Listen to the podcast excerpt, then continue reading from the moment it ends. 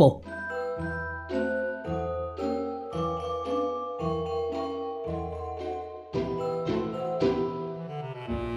Hermana, mi amiga italiana, ama a los gatos.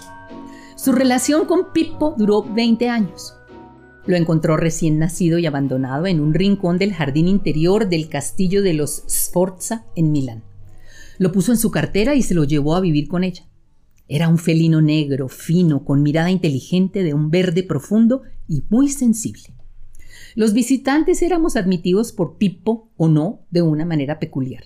Si le gustaba el invitado, cuando éste iba al baño, no perdía el instante para pasarle veloz entre las piernas, adelantársele y sentarse sobre el aro del inodoro, hacer pipí y después salir orondo dejando libre el turno del sanitario. Si por alguna razón gatuna el huésped no era bienvenido, Pipo se orinaba discretamente encima de alguna de sus pertenencias, bien fuera el abrigo, la cartera, la bufanda o un sombrero. Poseía un instinto particular para distinguir la tristeza. A mí me quería, y en una ocasión en la que me alojó mi amiga durante una época en la que me había golpeado la melancolía invernal, el gato se acurrucaba a mi lado para hacerme compañía, y cuando me disponía a dormir, se acostaba sobre mis pies y me los mantenía tibios. Hermana, que salía temprano a trabajar, tenía por costumbre llamar a su propio número telefónico después de almuerzo. Cuando el contestador automático respondía, ella desde la distancia gritaba Pipo a manera de saludo. Le decía cuánto lo quería, le preguntaba si se estaba portando bien y le anunciaba su pronto regreso a casa. El gato salía disparado desde donde estuviera, se paraba al lado del teléfono y, atento, ronroneaba encantado de escuchar la voz alegre de su ama. Cada mañana tenía por costumbre saltar sobre la cama de mi amiga, acercarse con lentitud a su cara y con una de sus patas delanteras, sin arañarla, tocarle levemente la punta de la nariz hasta que ella abriera los ojos.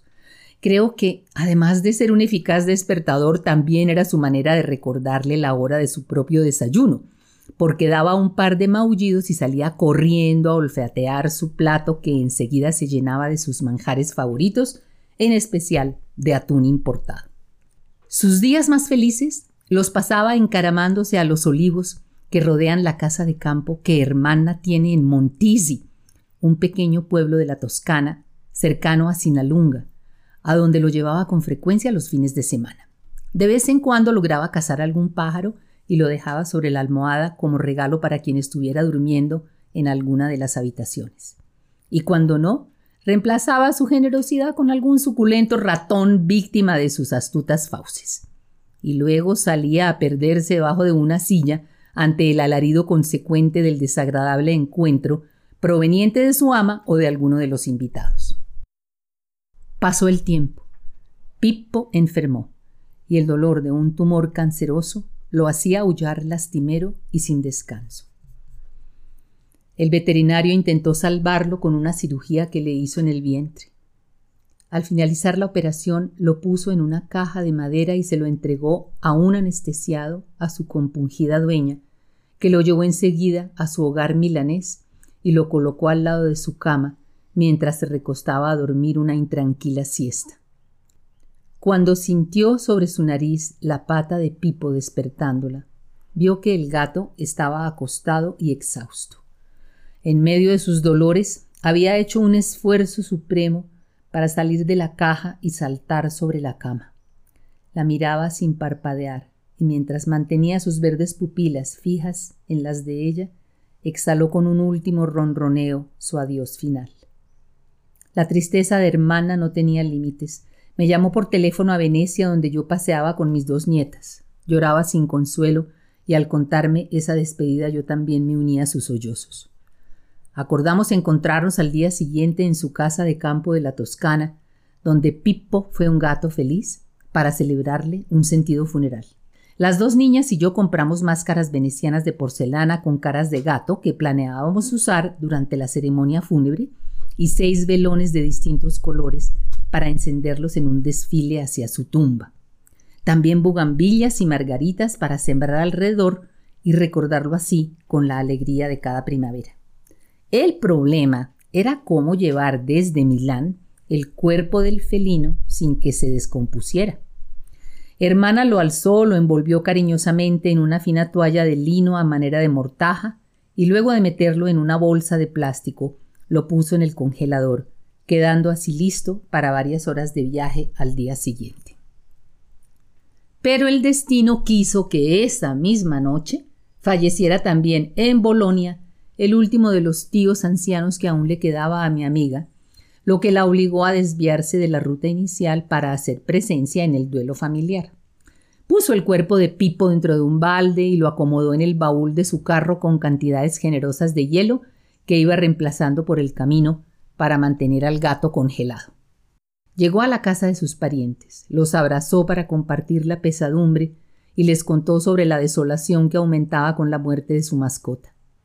A sus primas les pidió como favor especial que le permitieran colocar el cadáver del gato en el congelador, a lo que espantadas se negaron del todo. Hermana, doblemente compungida por las dos muertes, me llamó de nuevo por teléfono, esta vez a su casa de campo, donde mis nietas y yo ya habíamos llegado, escogido el punto más alto del inmenso olivar y bajo un esbelto pino cavado una pequeña fosa que sirviera de tumba al inolvidable gato. Angustiada me comentó que no sabía qué hacer con el cadáver de Pipo durante las horas venideras, ya que en la familia se negaban a prestarle el congelador. Tratando de encontrar una solución alternativa, alcancé a sugerirle que aprovechara un momento de descuido de los dolientes para abrir con sigilo el ataúd de su tío y meter al gato a su lado. Así podrían llegar directo al cielo en mutua compañía. No pareció muy convencida de esa idea y a las pocas horas me volvió a llamar para contarme que por fin la viuda de su tío se había apiadado de su pena y le permitiría mantener congelado el cuerpo del gato hasta su partida después del funeral. Al mediar la tarde llegó en su viejo Fiat cargando a Pipo medio descongelado por el calor de ese agobiante ferragosto. Lo llevó hasta la fosa preparada por nosotras como tumba y lo depositó allí mismo. Le dijimos cuál era la propuesta de la ceremonia, lo que en medio de su acentuada nostalgia le dio algo de alegría. Se entusiasmó y caminó con rapidez hacia las casas vecinas para invitar al funeral que estaba a punto de tener lugar. En menos de una hora llegaron entre niños y adultos una docena de personas que se sentaron alrededor de la tumba recién cavada. Mis dos nietas y yo nos vestimos de blanco, nos pusimos las máscaras gatunas y salimos de la casa muy ceremoniosas, en fila y con nuestros velones encendidos en cada mano, cantando a viva voz la canción de los gatos de Rossini, que es muy bella y cuya letra, compás tras compás, tan solo dice miau. Los vecinos ayudaron echando cada uno una palada de tierra para cubrir la tumba de Pipo. Sobre ella, mi amiga sembró las bugambillas de distintos colores y las margaritas que aún hoy florecen cada primavera. Al terminar la ceremonia, Hermana dio la bienvenida a sus vecinos, los invitó a compartir un buen plato de espaguetis acompañados de ensalada fresca sacada de la huerta y con vino toscano de la mejor calidad, brindó por el difunto diciendo Pipo ya reposa en el cielo de los gatos y la vida sigue.